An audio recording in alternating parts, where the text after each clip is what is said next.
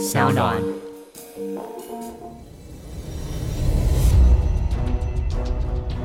什么是正义？什么是真相？跟着台湾剑士权威阿善师，重返那些离奇、轰动的命案现场，请听阿善师的剑士实录。各位听众朋友，大家好，欢迎收听今天的阿善师的剑士实录。我是剑士专家阿善师谢松善。大家好，我是子荣。在我们之前呢一百集的回馈问卷当中，其实有非常多的听众朋友们都大力的敲碗，希望呢我们可以透过一些不同的办案人员的经验，来跟大家分享这些现场的实况哦。而在今天的阿善师见识实录的节目当中，我们邀请到这位重量级的来宾，一起来跟大家谈谈像是少年少女或者是妇女儿童相关的一些议题。我们在今天的节目当中邀请到就是台北市政府警察局少年警察队的队长邱。周子珍队长来到节目当中，跟大家分享。队长您好。各位听众朋友，大家好，我是台北市少年队的队长邱子珍，很高兴来到这个节目。而今天呢，其实队长哦也特别呢带来一本新出版的书籍，叫做《可爱的青春》。在当中，其实我看了一下，哇，非常精彩的一个实战的内容，因为有二十篇来跟大家分享很多，像是队长您之前在不管是妇女队或者是在少年队相关的这些历程哦。其实这一些呢，还有安全叮咛，都是我们听众朋友，甚至是很多的家长，可能都需要知道的一些正向的这个。资讯。不过呢，其实我觉得我们今天会特别邀请到队长来，其实跟阿善师也有点渊源。阿善师听说之前是跟队长是算同事的关系，对不对？是的，啊，我们同样呢都是服务在呢台北市政府警察局啊。那刚刚我跟队长在聊的时候，他说我退休的前半年，我们还坐在隔壁呢。是，对，因为他是。妇幼队的队长，我是建设中心的主任，哦，刚好我们的位置就排在旁边，哦，所以呢，有时候开会的时候，我们就会坐在格林，好，但是因为我没有跟队长呢直接在同一个主事，哈，就是大家共事过，哈，但是呃，我们互相都知道。那我的印象呢，队长是属于美女型的，长得很漂亮，好，然后呢，她也是属于比较亲切温和的，好，非常有人缘。那我跟她的老公呢，就是其实比较认识，就是现在现任哈台南市政府警察局的局长方局长方养林哈，因为他以前在台北市的时候，他在分局服务的时候呢，因为我是建设中心的主任，所以呢，我们常常会有一些案件好需要建设的帮忙哈，我们都有一些交集好，所以呢，我我们互相之间啊，大家算也算熟了。好，那队长呢？其实大家呢没有共识，所以平常比较少有这种谈话跟交流。不过我有我有一个印象，有一次你到我办公室来找我，结果是要为了他的同事呢在办公室呢，等于是相亲呢，看看我们里面的同仁怎么样。我记得这个印象很深刻，因为平常呢我们平常是没有，等于是没有一个共同的业务呢可以交集。可是那一天呢，他为了同事。哦，特别跑到我办公室来看看，好那个男孩子怎么样？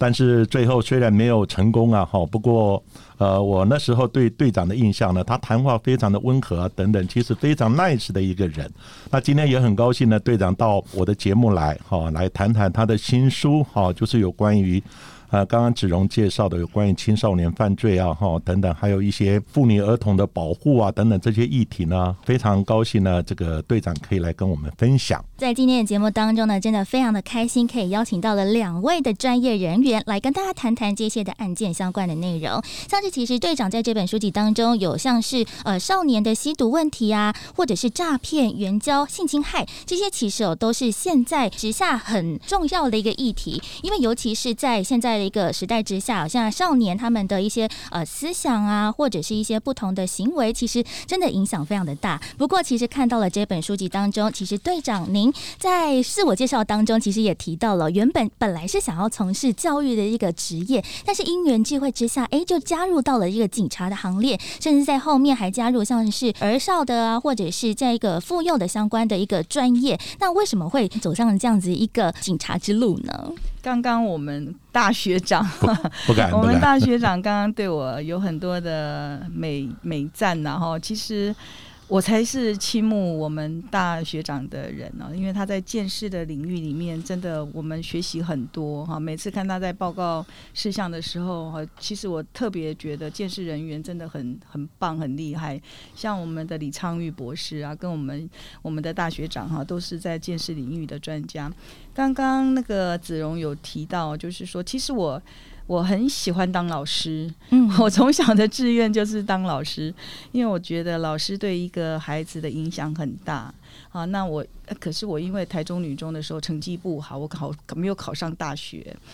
师范大学要很高的成绩才可以考得上。那时候师大公立的时候成绩要要成绩很高，那我就没有考上大学。可是我觉得这个经历也可以让我们的青少年朋友哈知道说。啊，虽然我没有考上大学，我真的是落榜哎，大学长，我真的是落榜了。然后那个时候就很伤心。可是真的有一个机缘，就是我的学姐哦，现在也在警专当系主任。学姐她是台中女中学姐，回去介绍了中央警官学校，也就是中央警察大学的全身呃前身。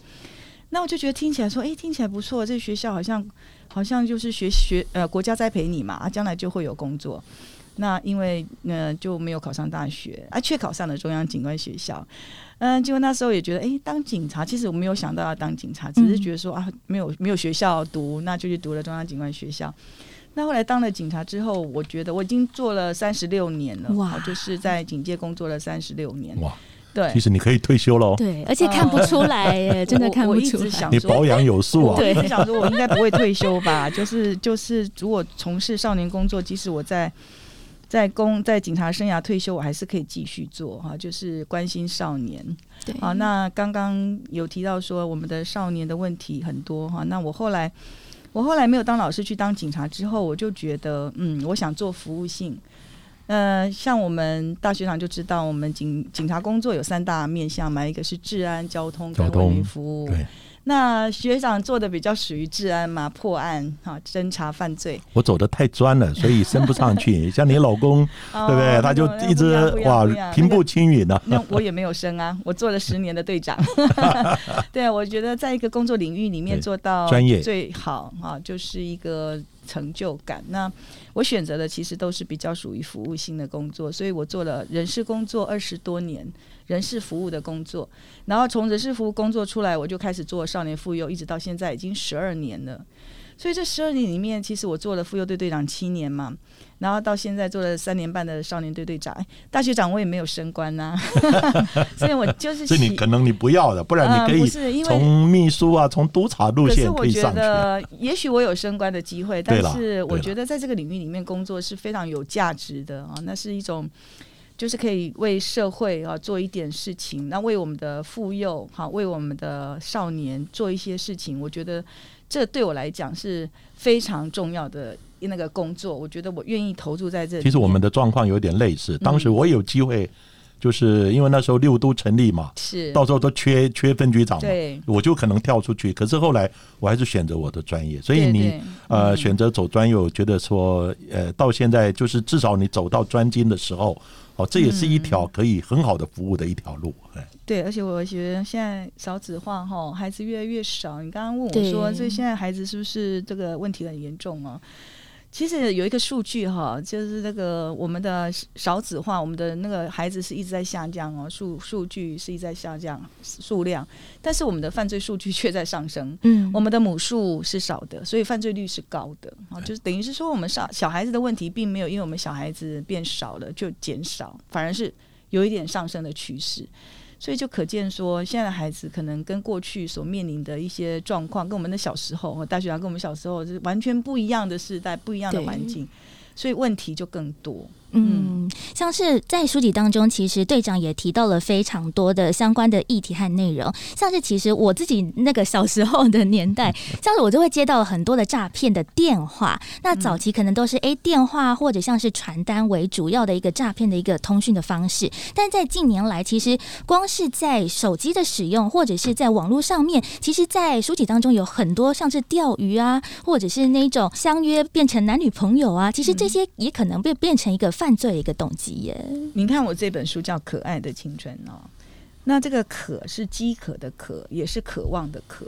啊，所以在青少年的时候，他因为渴望或者是觉得对爱非常饥渴的时候，他会到网络上面去找爱，或者是在同才朋友中去找寻爱。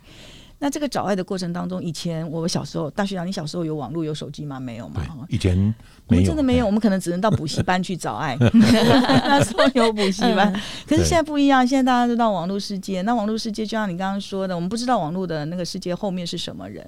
他到当但是你你释放出那种你很想要交男朋友的讯息的时候，那些人就等在那个荧幕后面，等着抓住你。那抓住你就一步一步引诱你进入陷阱。你刚刚讲那个诈骗，诈骗现在是第一位，少年犯罪的第一位。哦，第一位就是诈骗，太多，因为他这个诈骗你哈，那个小孩子就是辨识力比较低嘛，他也不知道说这件事情是真的还是假的，但是他就觉得哇，这个这个东西怎么那么好啊？哈，这个人怎么对我那么好？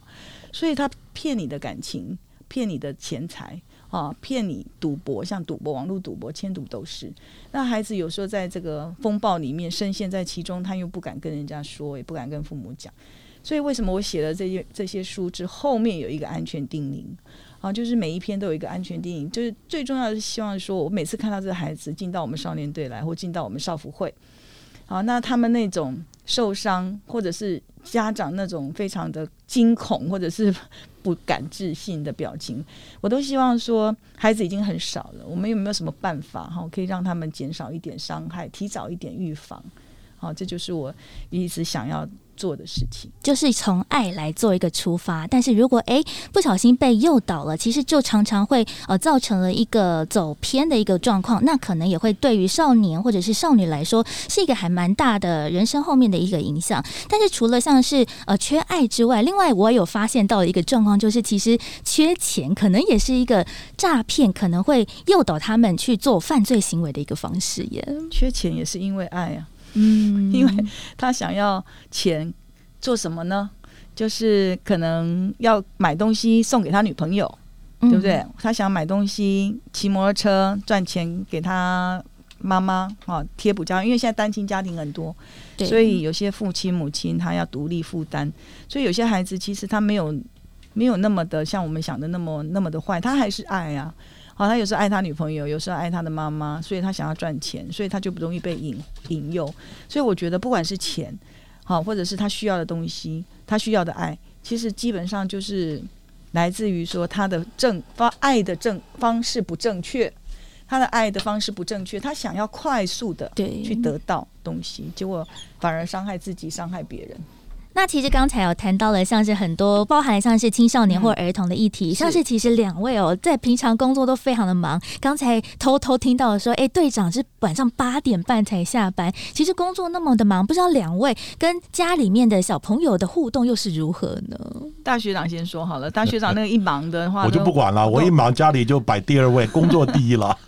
对啊，那个尤其是见识的工作，有时候一出去就好久，有时候一半夜接到电话，那对不起，饭吃了一半。丢了就跑了，这个是我们的宿命啊！包含假设你那边有一些重大的案子，或者说你有什么重大的事情要开会，你家里也没有办法。有时候，除非哦，另外一半可以分担一点，不然的话，真的很难。警察的工作其实有一个特色，就是它是二十四小时哈，不确定性很高。没错，所以你今天要发生什么事情，像大学长就知道，突然晚上有一个命案，你立刻就要出去，好，那个也没有办法。那我觉得孩子其实他已经蛮了解父母亲的工作情形。那我其实，在书里面我也有觉得说，很多的孩子的问题其实跟父母亲有关嘛，哈，就是父母亲有关，就是身教是重于言教的，有些。孩子哈，你一直念他、叨念他哈，可是你却没有顾及他的自尊，甚至于用一些比较呃贬低的言语去对待他，那他就会。受到伤害，他就没有自尊，没有自尊，他就会觉得从别的地方去找到他的尊自尊，就所以说，你看他会参加不良帮派组织，因为他觉得他在那边是大哥，对，他就会有尊严。可是，在他父母面前，他好像就是什么都不是，哦，就认为父母亲就认为他什么都不是，这样，所以才会发生很多。你看，他会参加这个不良组织，甚至于混帮派，啊，去参加攻击这种情形。那你说我们的孩子？他也，我们都很忙。我每天工作要到九点，大概差不多九点。对啊，因为我们的我们是十二小时的工作，大概就是说九点到晚上九点。那呃，孩子大概也知道。可是我有觉得说，你不能用你没有时间啊，或者是你工作很忙这个理由来跟来对待孩子，告诉他说我就是很忙，我没有时间。你要做事的时候，你要用心做事的时候，你不会找不到时间。好，我们都有时间可以划手机，可以看找看网络，你为什么没有时间来陪伴小孩？那是因为你的心到底愿不愿意给他时间？那孩子他需要你陪伴的时候，像我哈，就举我而立，我其实很忙，但是我绝对不会错过接送他们上下学的时间。嗯，好，尤其是他去补习，晚上我一定要去接，我接完我再回去办公室都可以。但是那段时间，我觉得可以跟孩子聊天，让孩子愿意跟你讲话。好，所以我现在我的女儿，我我我两个女儿，我的两个女儿哈，她唯一记得的就是妈妈哦，就是一直在接送我们。接到现在二十几岁了，我还在接，因为我觉得就是我就是用这个方式哈，表达我真的是愿意哈接送，而且你再晚需要我，我就去接。好，我也在接先生啊，他每次回来台北都是我来接，所以我很高兴，就是家里的司机就是我这样，我就是家里的司机接送孩子。那我觉得在那段过程当中，虽然时间很短，好，但是而且他看到父母。对事情做事认真，好，他们就会，呃，就是模范嘛，就是给他一个一个模范。所以我觉得，看孩子是什么样子，就看他的父母。所以有时候我们都会骂说，孩子你怎么都不用功不读书？那应该想一想，说我们自己以前成绩很好嘛。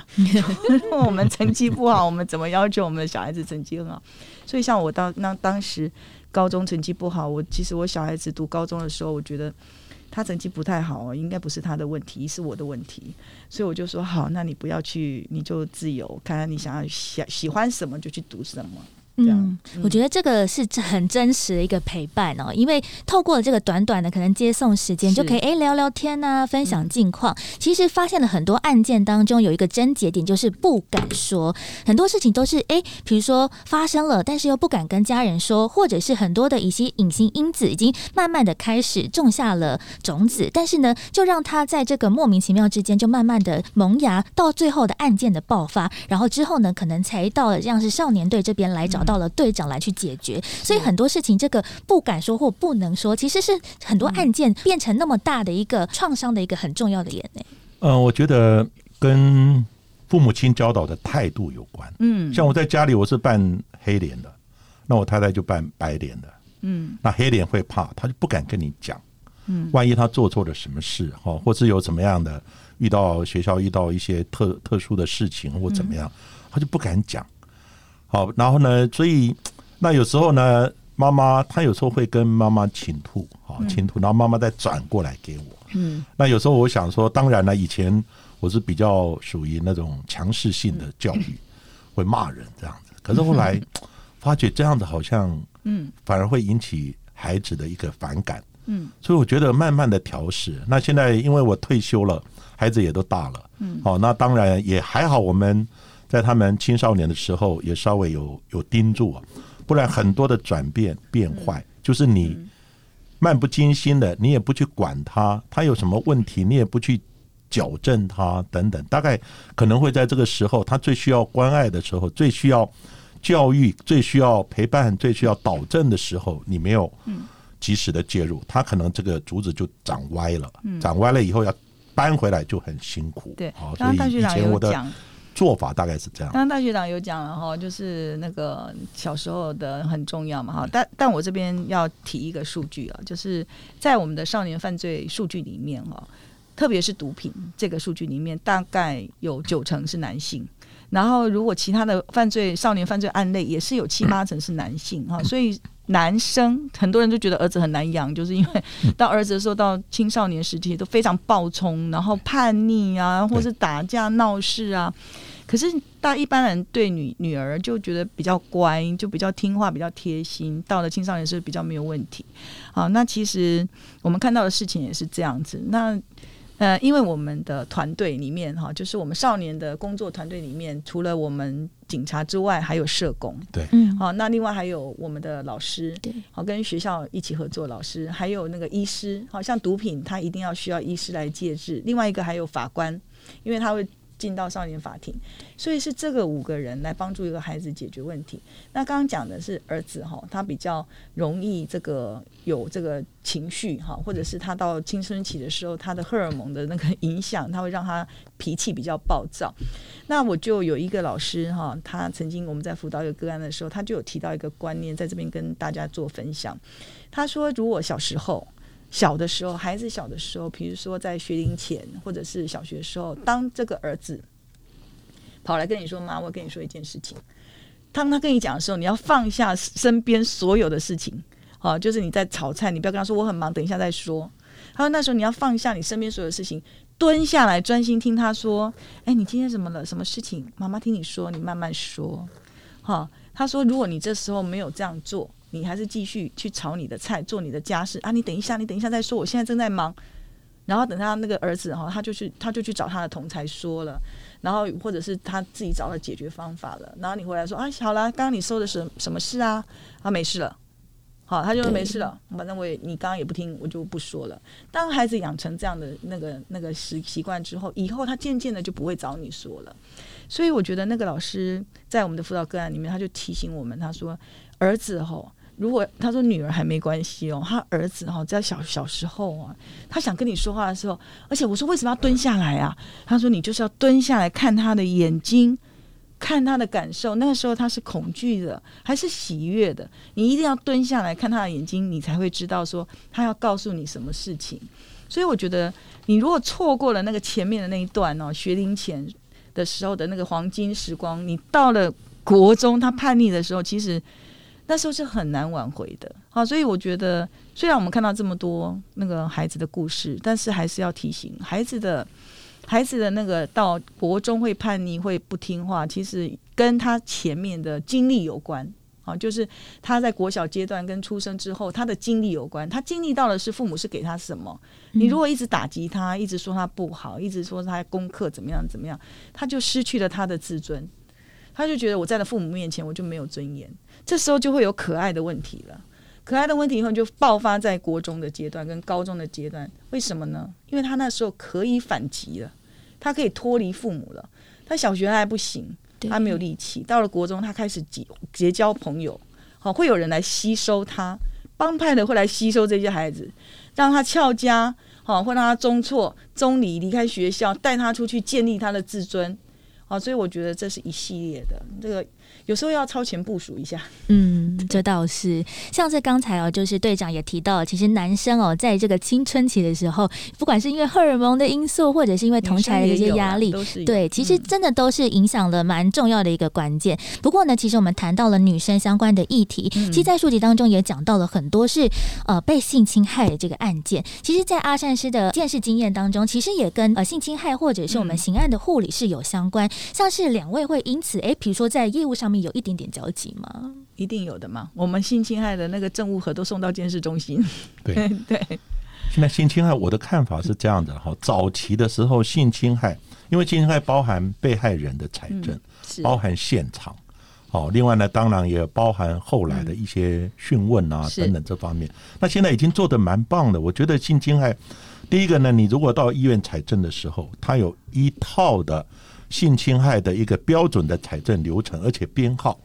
然后呢，看你哪个地方要采，哪个地方要采等等。那以前医生不是每个都很专业，所以后来走入这种这种专业的这种采证的时候，我觉得一些政务的采证会比较落实。第二个现场的部分，早期其实被性侵的现场也是蛮重要的。可是有的警察对于这种现场性侵现场的财政就不是那么落实，包含现场有没有相关的卫生纸啊等等这方面，好这些基证呢，基本上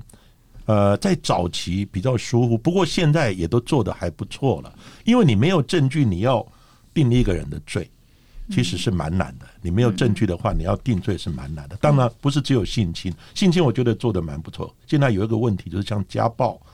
家暴的，对不对？还有呢，重大刑案的，好，重大刑案，当然最主要是性侵，还有儿虐、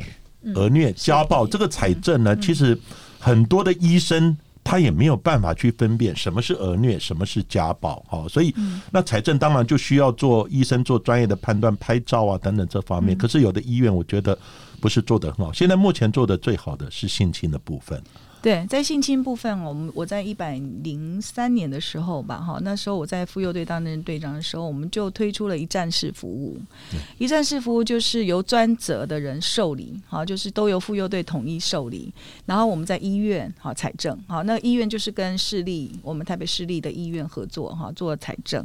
那刚刚有提到这个，对于被害人的保护跟采证、验伤等等，哈，都是一站式，就是在医院里完成，包括包括后面的笔录询问。都是在一站式医院里面做，所以这叫一站式服务。那台北市是全国一个应该是最做的最好的这个这一个部分。那另外，刚刚大学长有讲到这个这个性侵的现场，其实，在性侵的那个案件里面有九成是认识的人，嗯，好，只有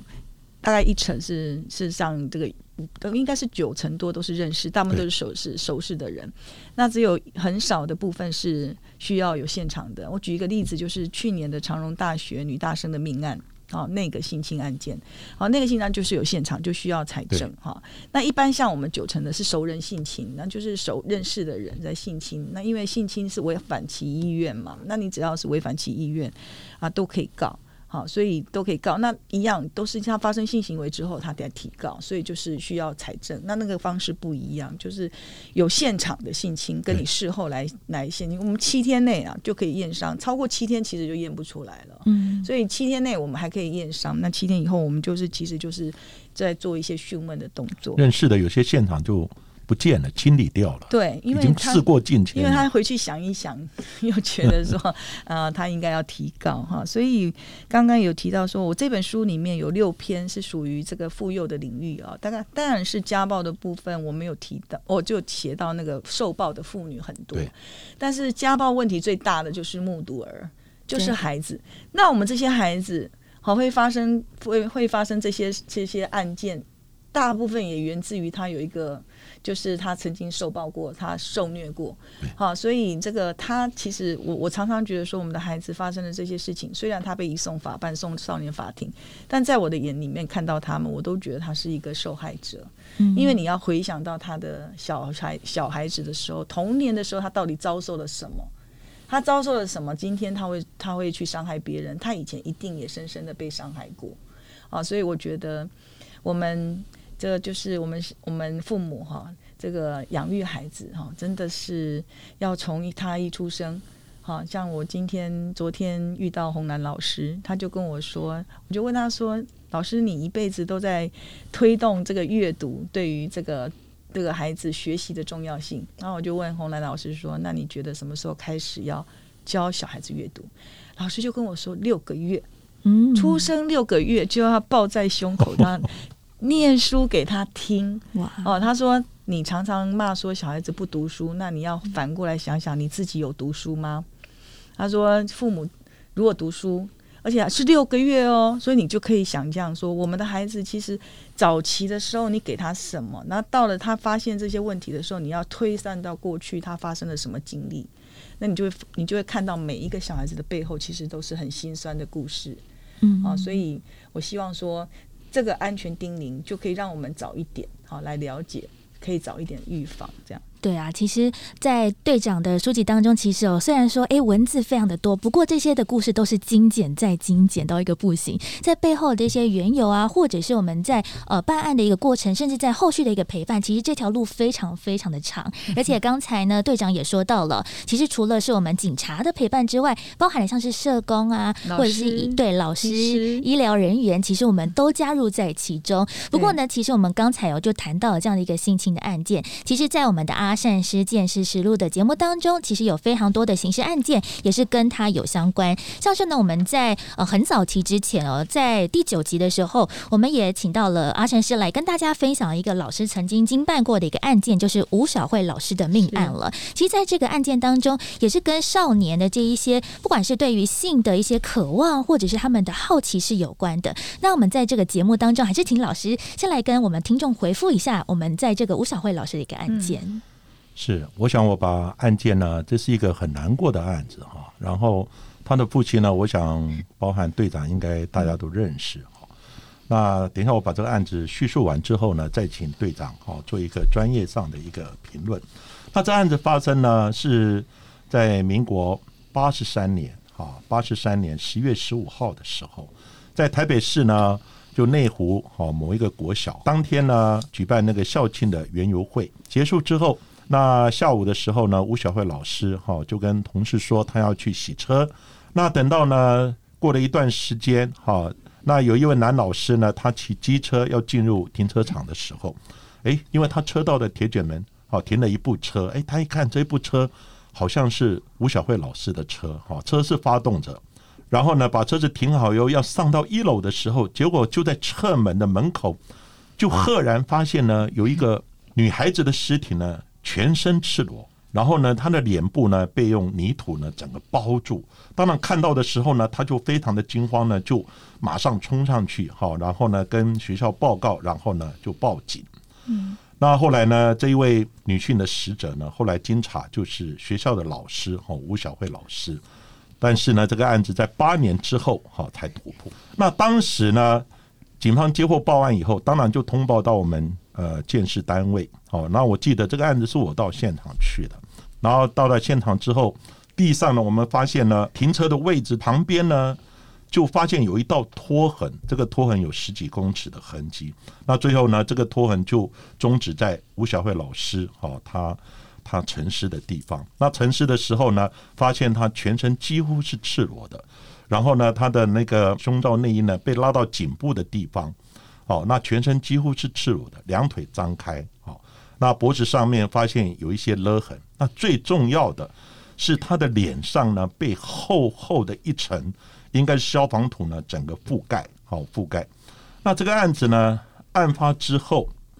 当然就很多老师呢就闻讯了哈，闻讯以后呢就前来祭拜。当然这个是以人情世故来讲哈，这个基本上是我们一般都会这样子。不过你不知道，因为它是一个命案现场，所以这些老师呢前来祭拜的时候，就会造成现场非常严重的破坏，好许许多基震，好，也就因而呢，呃，灭失掉了。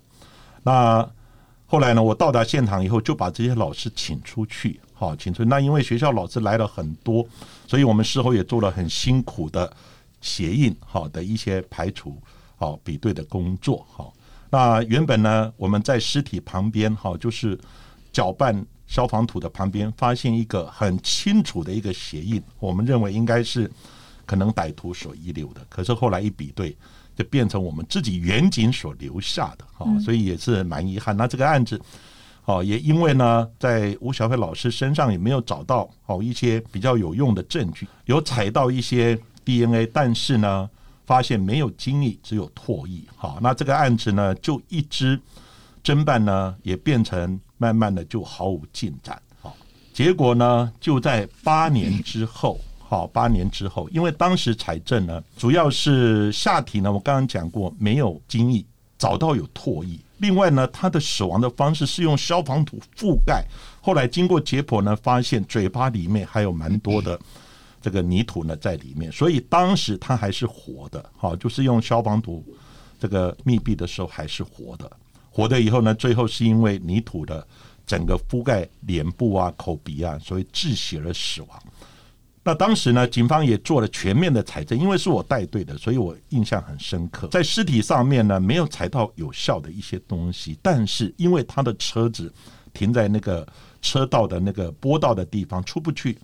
但车子发动的，所以我们进行车辆的采证，结果在现场我们就找到有一些呢，就是大概有三枚左右的比较小的指纹。刚开始我们认为说这应该是小孩子的指纹，那因为吴小慧。他是当老师，所以有时候在学生啊，在一些小孩子非常合理，而且主要是小孩子并没有指纹建档哦，所以呢，当时这个指纹当然进入刑事局比也比不到哦，比不到，所以呢，事情就严格的下来。怎么知道呢？经过八年之后，在当时我们认为这个案子不太可能是小孩子犯的，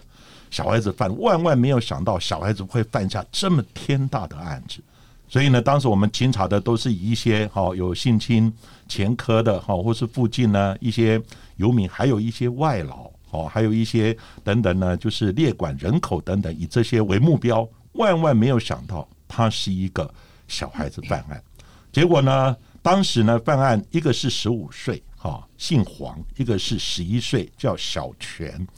那因为经过八年之后，这个姓黄的嫌犯呢，那时候呢，他因为呢一个性侵害的案件，另外呢，他也达到了当兵的年龄。那时候呢，十五岁，八年之后他就二十三岁了。那我们一般呢，在早期要当兵的时候，二十岁要当兵的时候，或是二十一岁当兵的时候，我们一男都会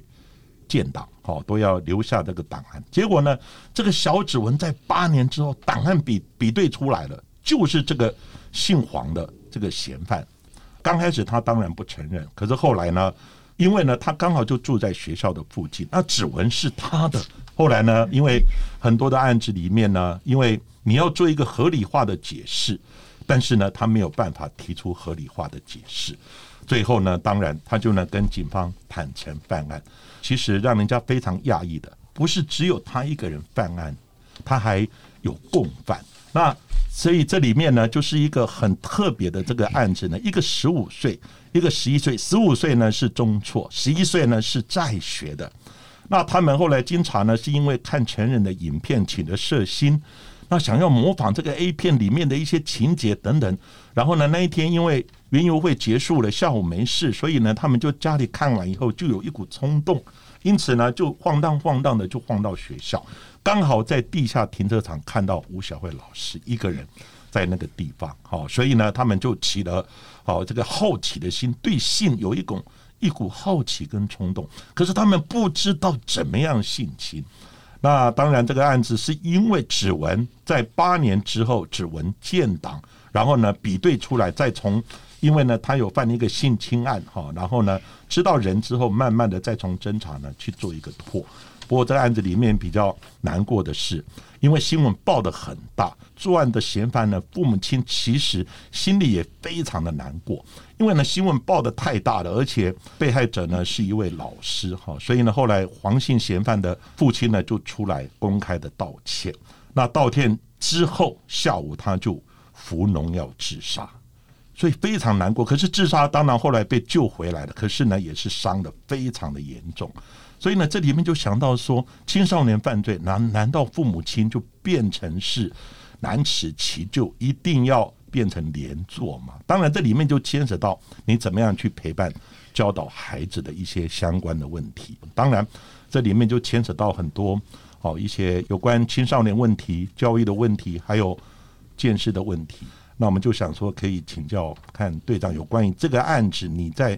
从青少年犯罪以及他们对于性的需求，以及对于哦这整个案子的过程，可不可以提供一些专业的一些看法跟建议？我们大学长把这个案子又重新描述了一遍哦，让我们又想起了这一件非常不幸的事件，当时也是轰动社会的，因为是一个老师。那我比较觉得我看见的是，这十一岁跟十五岁的孩子，他们在犯案的过程当中，其实。他是因为好奇，然后因为性的需求，所以我们就要讲到说，到底什么时候要去教导孩子这个性的知识？哈，那你看，像我们现在我们的触法少年里面，哈，他第一次发生性行为的年龄大概十二三岁啊，嗯，触法的少年里面，哈，他发生性性性行为的年龄是很低的，就是大概十二三岁，所以你看这个十一岁会犯案也不。也不是觉得那么的那么的 那种惊讶，那时候那个年代就已经这样。现在现在大概是十二岁嘛，那第一次发生性行为平均，好青少年发生呃，就是我们的平均第一次发生性行为的年龄是十四点七八。所以已经很低了，就是差不多就十一十五，他对性产生好奇。所以在这个我们在给孩子性教育的时候，要更早，现在要更早，可能国小四年级你就要跟他说了，你要跟他讲讲说这个性行为是要怎么样发生，然后或者是说要怎么样才可以去做这件事情。那我觉得。这件是不幸的事情，可能你也很难预防，因为它就是临时起意的，你也很难预防。就不像说我们在跟那个妇女在讲说你要怎么自我保保护哈，你可能随身携带个伞，你不要自己独自走。这也不像说这也不太像说你到停车场的时候要怎么注意，因为他是临时一个起意，然后刚好碰到那个老师在洗车，所以你说要预防，真的真的就是不幸，刚好意外碰到。那我们只是你看到这个这个为什么这个这个孩子后来很坏哈？你看他他这个犯了这个案子以后，他打架逃课、顶撞师长，样样都来，而且都花在酗酒跟嫖妓上面，性情都变了。酗酗酒跟吸毒，其实其实对他本身，当时如果我们找到他，其实还可以 还可以看看能不能怎么引导他走回正向正向的人生。但是因为我们没有发现他，因为可能太小了，指纹也查不出来。但是你看到这个爸爸哈，他为什么那么的难过到他想要用生命去偿还这个这件事情？那是因为他他有说他真的很忙，没有办法陪孩子，他每个月给小孩子三万块的零用钱。所以你看，我们很多父母他没有时间陪伴，但是他就是用钱给孩子。可是这个孩这个孩子需要的不是这个钱，他真的是需要父亲的关怀。那我觉得这个父母亲是有是会有责任的，因为他在十一十五岁的时候，他你还你没有让他好好的引导他，好就是让孩子到了这个阶段的时候发生了这么案子，我觉得最后那个父亲这么难过的。没有办法活下去，我觉得真的，我就我可以感受到这个父亲受到一则良心的谴责啦，因为他觉得说这件事情怎么会是他的儿子，而且他你看他三万块，但是他不知道说他的他的孩子是这么的严重。那我觉得每个父亲，像我们现在中辍生跟中离生，好，在国中有中辍的问题，到高中是休学。就不上学，我们也不会通报中错。这些孩子在外面做些什么事情，我们父母可能真的不知道，或者是他翘家，因为三天不到校才中错，所以他们就会两天来一下，然后就在两天来一下，就逃避那个中错。那这些孩子，我们还是要想办法去关心他们。然后用社会的力量去，像我们台北市政府就会有一些方案给这些不想上学的，给给他们一技之长，可能教他们烘焙，让他们的经历，让他们的他们不想上学有一个出发。好，当然功课不是绝对，这个是要要要只要让大家都了解的，因为孩子不是只有读书是唯一的路了，但是你要引导他，让他有个地方可以去发挥他的精力。好像这个这个真的是令人心碎，可是。嗯，还是提醒我们，就是孩子还是你看，十一岁就会碰触到这个性好奇的问题，他就会那个，然后还会模仿。所以你看现在网络啊，其实我们都以为孩子不知道，孩子都在网络上看色情网站，好，那色情图片他们就会好奇啊。那我们就会想想，我们大人是不是也会 好奇？所以，所以我们真的是要跟孩子一起用网络。当你要给他网络的时候，你就要想，我有时间陪他用吗？你要跟他一起用，让他去知道说怎么去使用正当的网站。那你要去封锁一些呃可能对孩子有害的网站，然后要陪伴他，这样子才可以。不会像他，你看自己在看看，因为他想去自己去尝试。那小孩子他根本不懂，会变成造造成这么大的严重的损失。结果伤害最大最大的，除了伤害了吴小慧跟他的家人之外，吴老师他自己本身也是很受伤。你看他后面的行径、行为都对都改变了。我觉得这件事情对他那小小的心灵，他真的还小，他真的碰到这件事情，他自己，而且他又没有讲，他就是用这种方式。去去去抒发他的情绪，打架闹事、吸毒什么，去逃避这个事实，所以这是一个社会伤心的案件。可是我们可以汲取教训。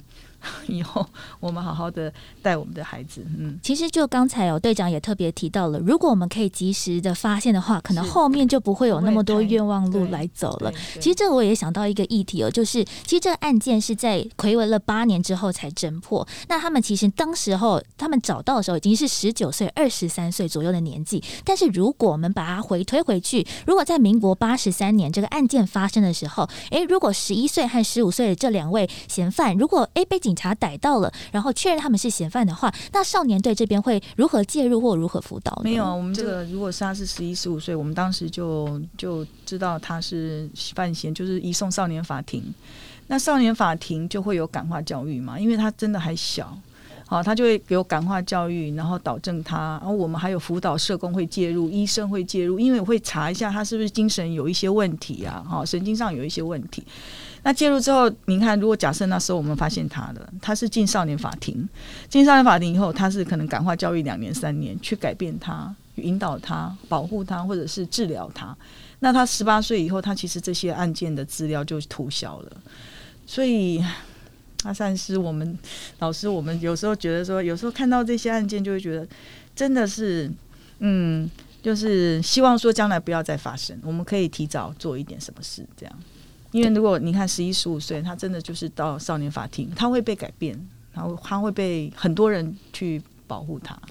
后来这种案子就几乎很少了。当然了，这种青少年为了性的好奇而杀人的，当然青少年犯罪还是有了，只是说这种这种严重的案子好像后来就很少了。我觉得，当然各方的努力了哦，也有青少年，包含少年队、妇幼队等等，大家一起来关心、关怀、陪伴。指导、教育等等，其实这些都发挥蛮大的功能。